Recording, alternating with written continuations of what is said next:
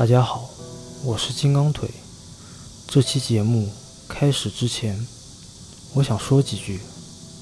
在生活中，有些是我们看得见的罪恶，而有些则是我们看不见的罪恶。今天，就让我与电影漫谈的迪迪一起来聊一聊这部电影《无所不能》。我是迪迪杂货铺的迪迪。大家好，我是有搞头电台的金刚腿。呃，今天我跟这个电影漫谈的迪迪啊一起来录制我们本期的节目啊。我们今天这个节目一共分为这个四个流程啊。第一个流程是由迪迪啊今天来给我们介绍一下这个我们今天要聊的这部电影的呃这个影片的基本信息啊。然后呢，我们到第二个环节之后呢，我们就开始聊电影这个。观观影的感受，我们互相呃交换一下建议，然后第三个环节我们就聊聊，就是我们看完这部电影对这部电影的主观的个人评价吧，就是优点或者缺点。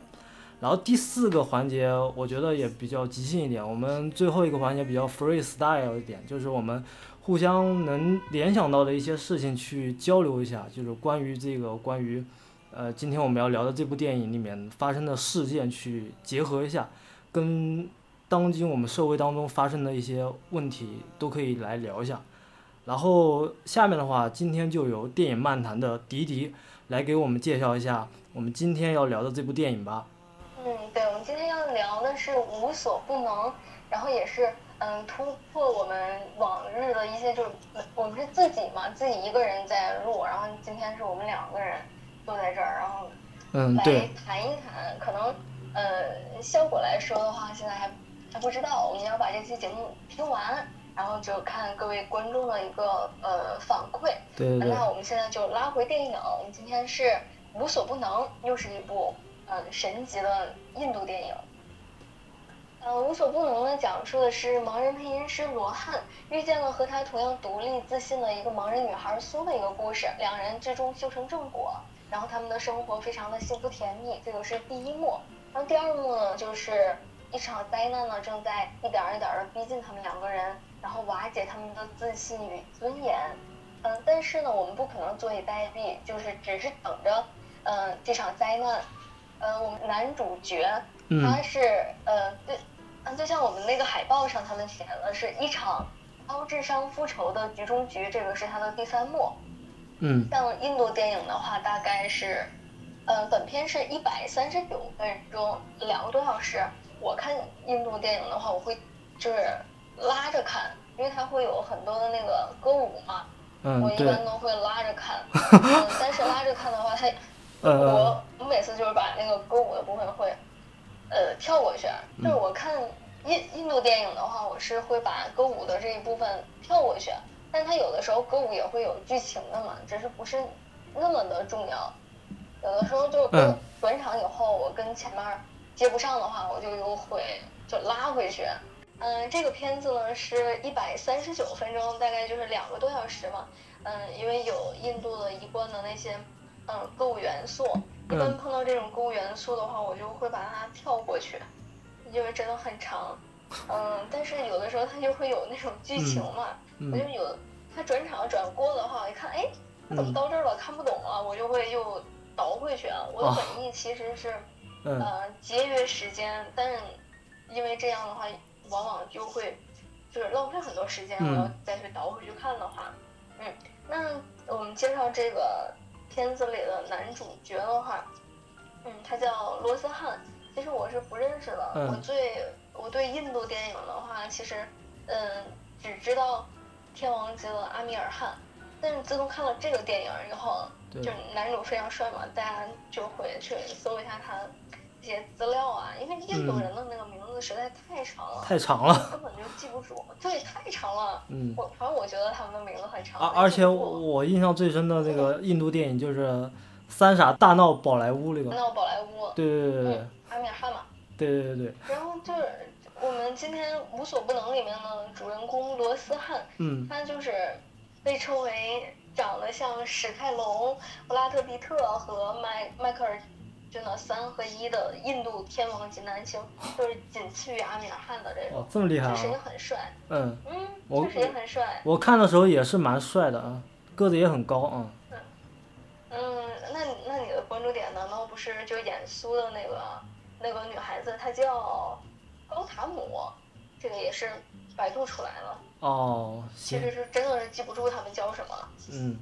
那呃，刚才说男主角罗汉嘛，他就是视觉上的缺陷，他是他们两个都是盲人嘛，就是他视觉上就会，呃，锻炼出他有一个非常良好的听力和口语，这也是他吃饭的家伙嘛。他是刚才我们说他是配音师，对，然后他的非常厉害的一个技能就是可以一边听着动画中的原声英语台词，一边帮他们转述成印度语，即使他看不到，但是他。能非常准确的去把它翻译成印度语，也是非常厉害的。嗯嗯，然后他的妻子苏，嗯，应该你是去关注这个长得好看的女孩子，那个我我我看电影，嗯，关键是我看电影只看剧情，然后不太看那个女主，而且对印度女孩子不太无感吧，我只能这么讲。我觉得她长得还挺好看的，但是。我觉得，呃，印度女孩长得最好看的是《起跑线》里的那个女主角。不知道你看过那个？我我看过，我看过，我在电影院看过，比较有气质啊。对，我觉得那个应该是我见过印印度女孩里面最好看的，可能也是见过印度人比较少吧。我觉得她她还是很好看的。然后我们这部《无所不能》里面的苏呢，是一个为舞蹈班舞者弹钢琴伴奏的。嗯嗯，她因为也是看不到嘛，他非常拒绝与别人分享自己的生活。我感觉也是一个呃新时期的独立女性那种，自己有工作，然后自己能挣钱养活自己，不靠任何人，这么一个呃新时期的独立女性。独立女性，嗯。那我们听完了迪迪讲完了电影的基本信息，以及男女主角的这个职业，包括。这个简单的这个，我们今天聊了一下这个无所不能的剧情。那下面，嗯，我们来交换一下双方的意见，来聊一聊这个观影感受吧。那从我先开始讲，然后待会儿迪迪来开始讲这个观影感受。那我首先我的观影感受，我可以用一个英文单词，就我讲一下我自己的这个心历路程啊。我开始的观影感受是特别的 anger，就是。有一种愤怒感，就是我看这个电影的时候，可能开始因为太投入到剧情了，我就觉得，呃，男男主角的，就是作为男人，就可能自己的爱人受到了侵害，会有种愤怒感。但我到后面看的时候，我再以一个单词来形容一下我的感受啊，特别的 uncomfortable，就是不舒服或者不适应那种感受。呃，主要原因是因为我觉得，对于这种。这种题材，关于性侵这种题材，我首先，我脑子里面第一个就是会联想到我前几年看过的一部电影叫《嘉年华》，那个我不知道你知不知道？对对，《嘉年华》那个是讲的幼童性侵，然后因为这部电影就跟女性有关系，跟弱势群体有关系，然后我的整个看电影的心理过程是从愤怒到不太舒服，哪怕最后那种复仇的快感。当然是很大快人心，但是我从头到尾我是在在绕一个主题，就是因为电影里面有两幕，第一幕是女这个女主角她第一次受到了性侵的时候，呃，当地的政府包括他们印度的一些就是警察局里面的一些办事的人员给到的一些办事的效率是特别让你失望的，那最后。呃，女主角选择了自杀之后，男主角在一次就相当于就是回想出来之后，他才发现女主角第二次受到了性侵。呃，然后我觉得就是因为受到两次性侵，女主角才会选择最后以自杀的方式来就是结束自己的生命嘛。就像迪迪刚才讲了说，呃，毕竟这个电影里面也展现了一个独立女性的一个。个性，然后用过去的话说，她比较贞烈嘛，对吧？但是我自己看这个问题的时候，反而我我是从多面的角度去看的，因为我觉得在这个电影里面，我并没有直观的感受到女性独立跟女权主义的这个主题当然，我这个在后面在优缺点里面我我会继续讲。然后我的第二个观影感受是，我觉得这个电影主要，我觉得我们把它缩小一点，我们从一个更高的维度去看这个电影的时候，我觉得这是一个讲述一个一个自由个体对于一种权力至上的一种挑战跟斗争，是因为他在电影里面有几幕，就是说如果我的这个。我家人的这个过世，如果得不到伸张，或者说得不到，呃，正确的方式对待的话，他将会以他自己的方式去处理这个问题。然后警察就说：“你这是在，呃，挑衅吗？还是什么？”然后他就说：“吧，我会用自己的方式嘛。”然后男主角就开始了一段复仇之路。但所以，我更抽象的去看待这个问题，就是一个一个独立的自由个体，他的。他对体制的一种反体制的一种过程，他对这种，呃，或者说对这个国家的一些制度啊，或者说不合理的一种态度，我觉得，呃，我在这个电影里面更直观的感受就是很抽象，就是关于自由、独立、权利与专制的一种，呃，一种一种缩小版的去看这个电影，因为我觉得导演也想表达这个里面的意思。而且导演也很想极力去表达这种女性的态度嘛，然后我整个观影的感受差不多就是这么一个过程，我的心路历程是这样子。当然也有很多人说这部电影是调音师加一位母亲的复仇的结合版，但是我觉得这个电影总总的来讲，我觉得我觉得后面的悬疑是我蛮喜欢的啊，包括复仇的那些环环相扣的一些呃一些套。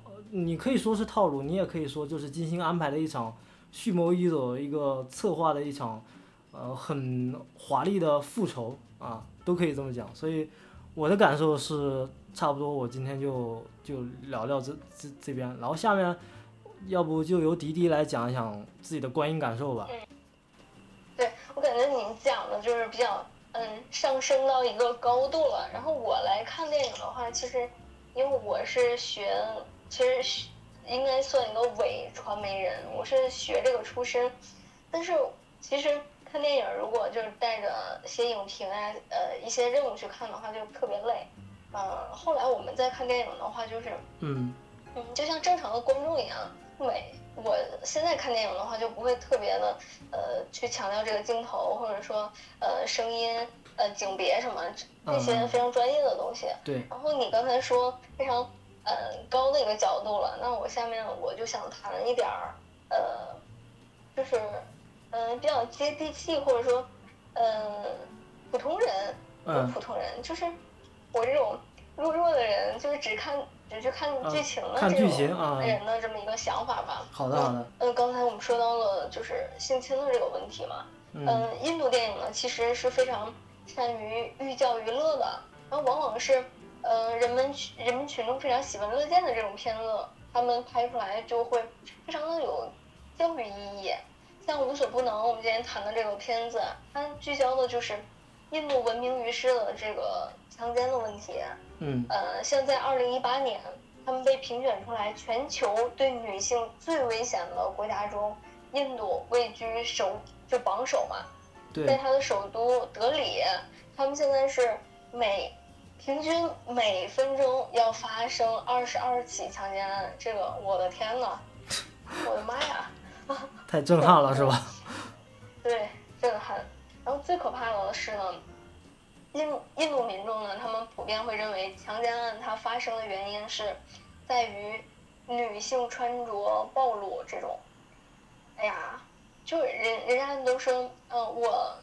教育我的女儿要保护好自己，你却没有教育你儿子不要去伤害别人。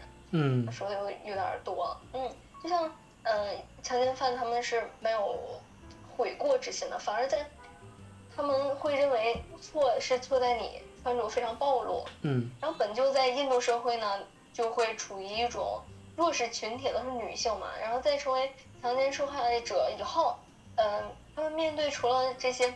身心上的伤害，给他肉体带来的这些伤害，还要顶住那些名誉上的压力，也是，嗯，很难受的吧。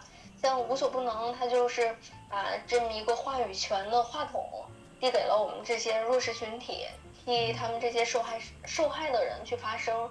对，嗯，片中的受害者是，在我们看来是比一般的受害者的处境更加弱势，因为我们故事的主人公是一对盲人夫妻，对，他们根本就看不到，像一个盲人如何复仇，就会成为我们本片的一个非常大的看点。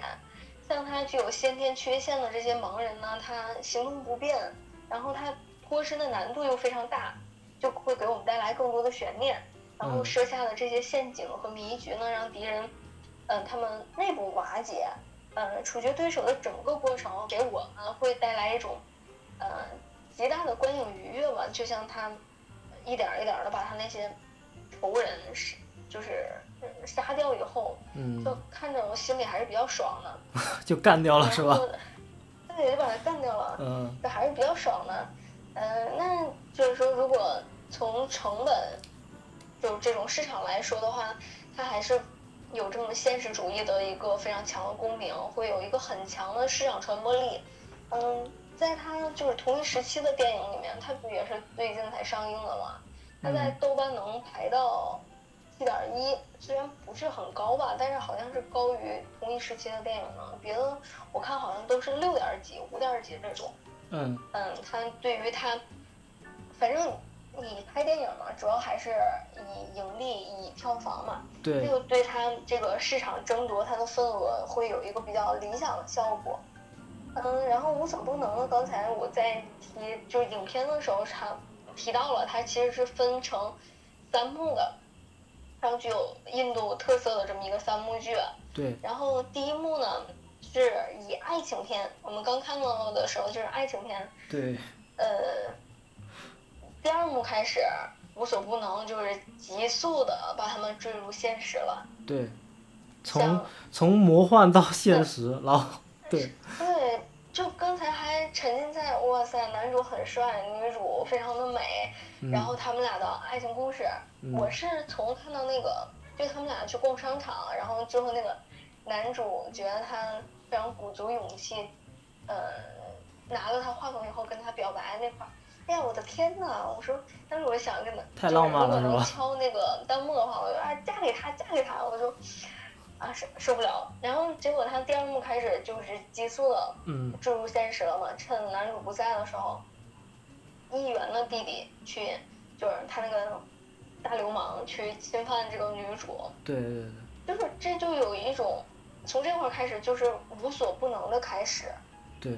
关键是前面就有有这个就是有倾向侵犯的那种这种镜头在里面了，比如他他他们俩夫妻俩走在路上，然后他们那伙小流氓就过来就是来就是类似于骚扰啊，或者说是一些比较不文明的一些举动嘛，然后开始就有这么就因为导演想想让你知道这个电影是什么缘由开始的嘛，嗯，嗯，然后就是。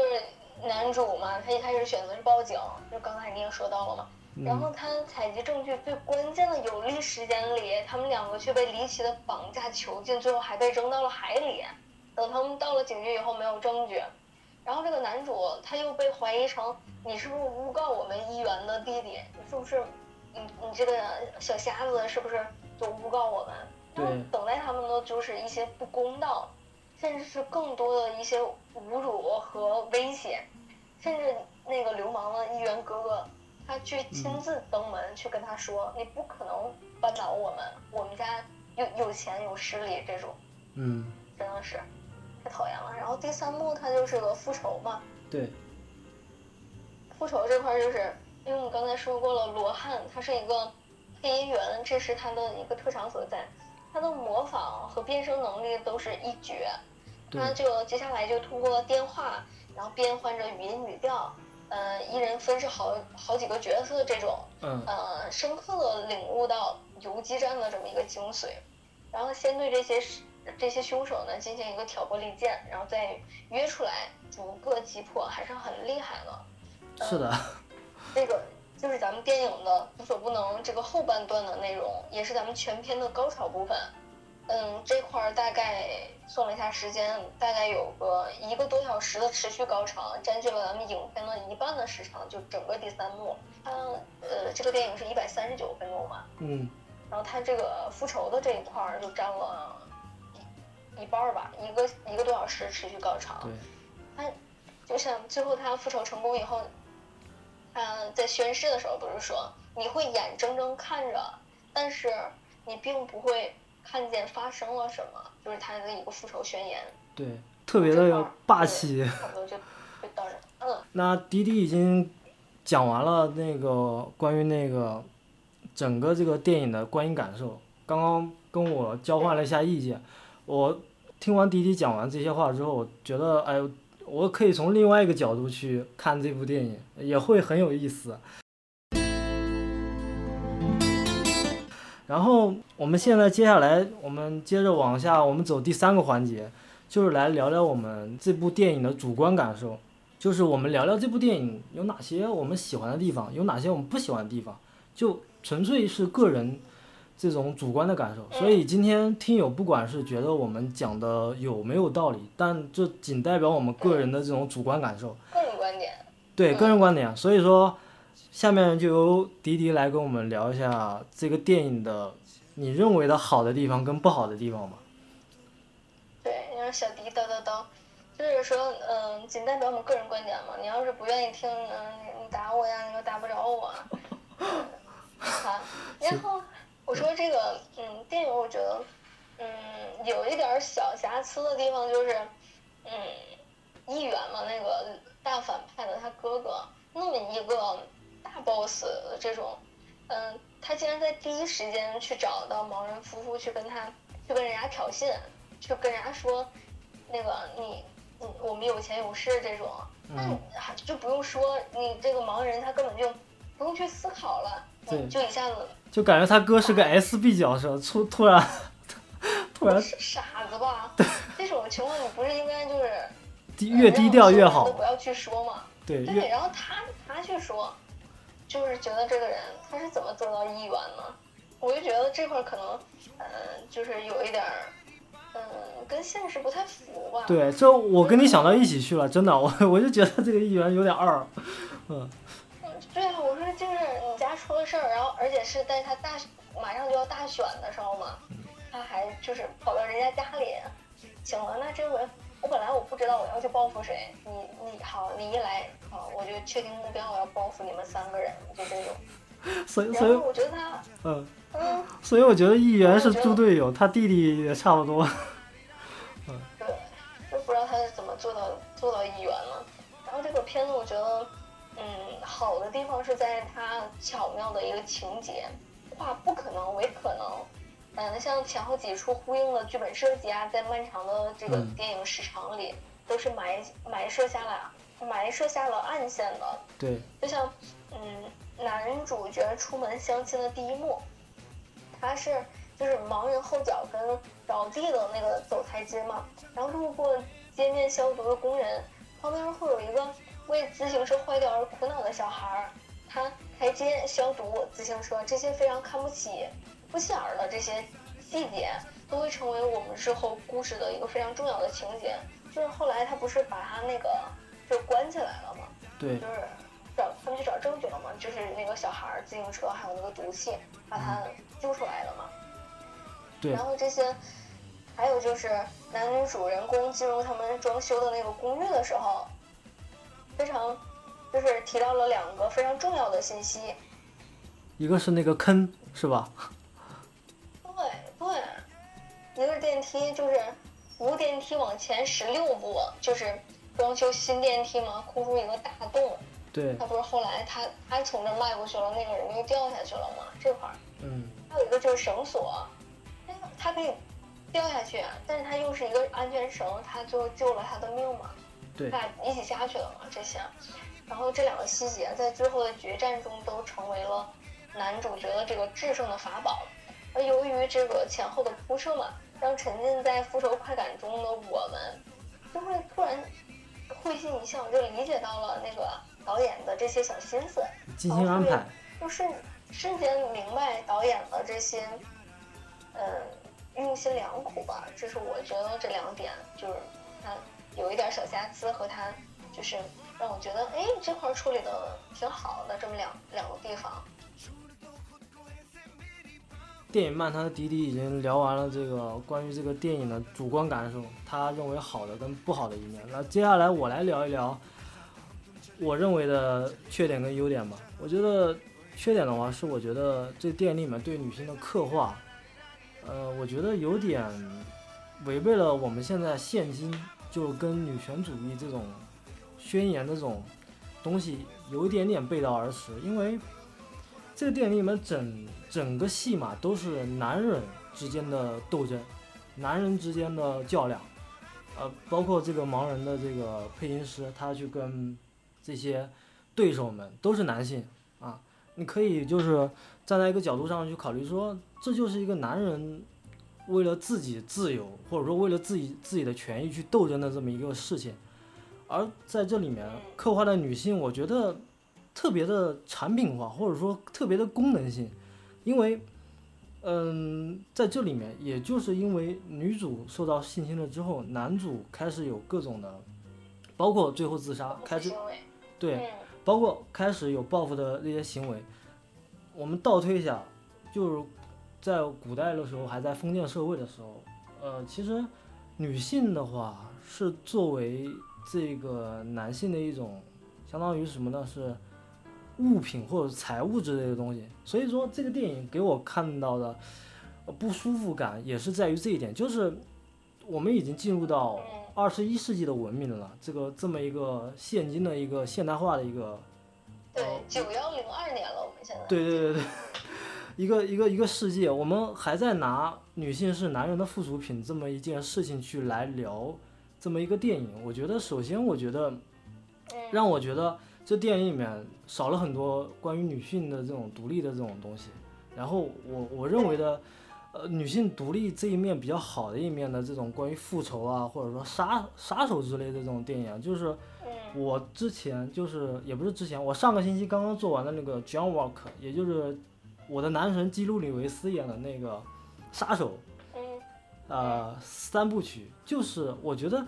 那里面虽然没有从头到尾没有出现女主角，但我觉得她表现的女性女权主义或者女性的这种代表特别好，是因为男主角为什么，呃，在这条复仇路上不断的就是被被迫害，是因为第一步是因为江沃克的他的狗死了，因为这条狗是什么？这条狗是他死去的老婆送给他的一个希望，作为他人生最后的一段的陪伴。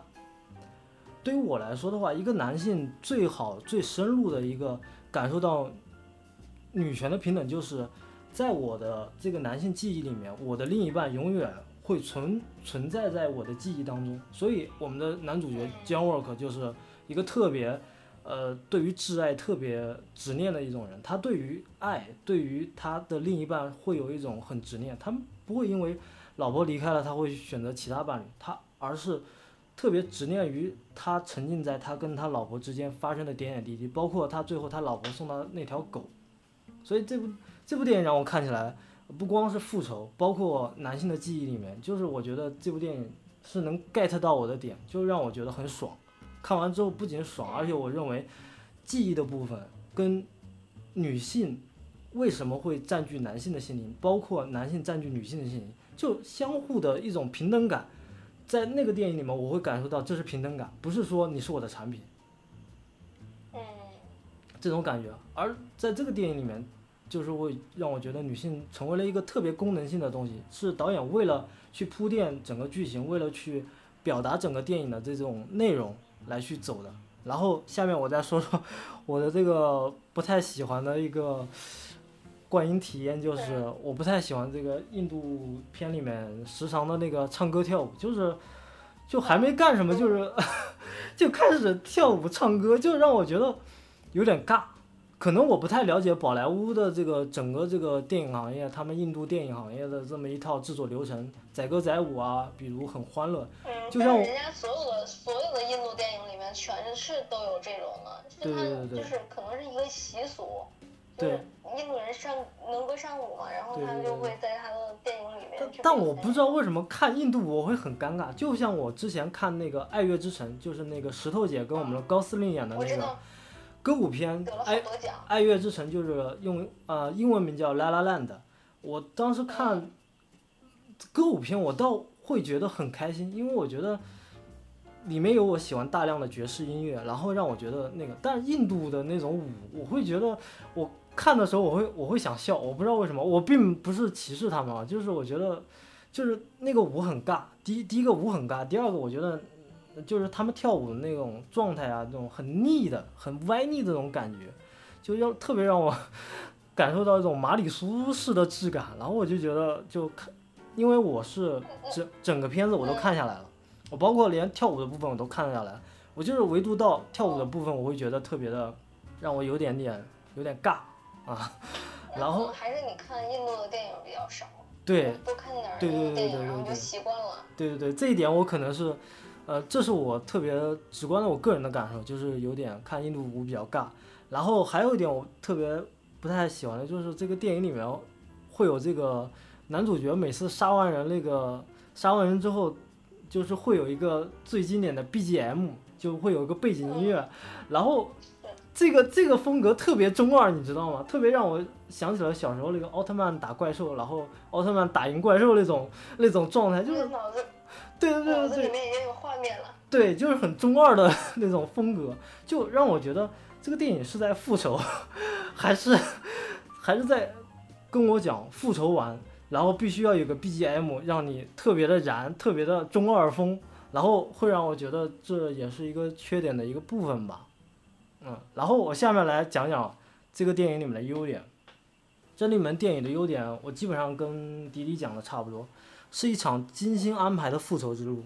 里面的一些精心安排的一些剧情啊，环环相扣。从悬疑的角度去看的话，真的特别有意思。包括那个探长去破这个案子，他也很懵，你知道吗？他也不知道男男主，他不知道是怎么什么情况。只是我们看电影的剧情当中，我们是从男主角的这些行动当中，我们才看到整个作案过程的。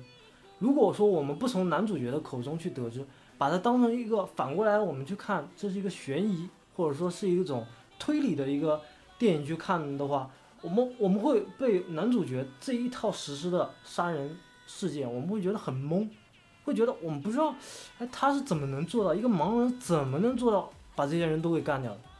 如果我作为探长的话，我也很，我也会很懵。我我因为我压根不知道。包括结尾的时候，最经典的是，那个探长以为找到那个打电话的一个地方就可以找到他作案的行踪，结果他发现打电话那个地方那里面那个人也是一个盲人，也是个盲人。所以这就是剧情的一个反转，就。特别反转的一个剧情，会特别让你啪啪打脸的一个过程，所以这让我觉得这个印度电影让我觉得有进步的一点是在于，他们现在的电影不光是往现实之路上面去走，他们更注重于电影技巧跟电影拍摄以及剧情的反转。就像我为什么觉得看国内电影虽然也有反转，但是反转的很生硬，但是印度电影现在哎就走得很好，就反转的特别有意思，特别。有种让我感受到韩国电影那种风格，就韩国电影老男孩嘛，我觉得特别有意思。所以说，韩国电影走的也是那种反转剧情的路线，而印度电影现在慢慢的往这个方向发展，我觉得真的是一个特别有意思的一个 一个国家里面，他们开始，呃，去做这样的。就像我们去年我们国内也有一部啊，堪称为神级作品的那个叫《我不是药神》嘛。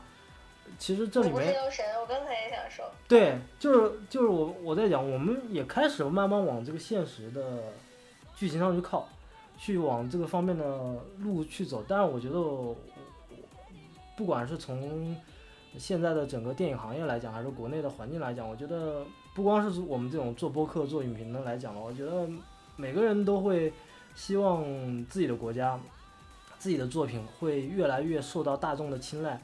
不光是我们，我们民族的人受到青睐，希望世界各国的人都喜欢我们的作品。我最后我觉得我觉得我的优点就差不多聊到这边了。嗯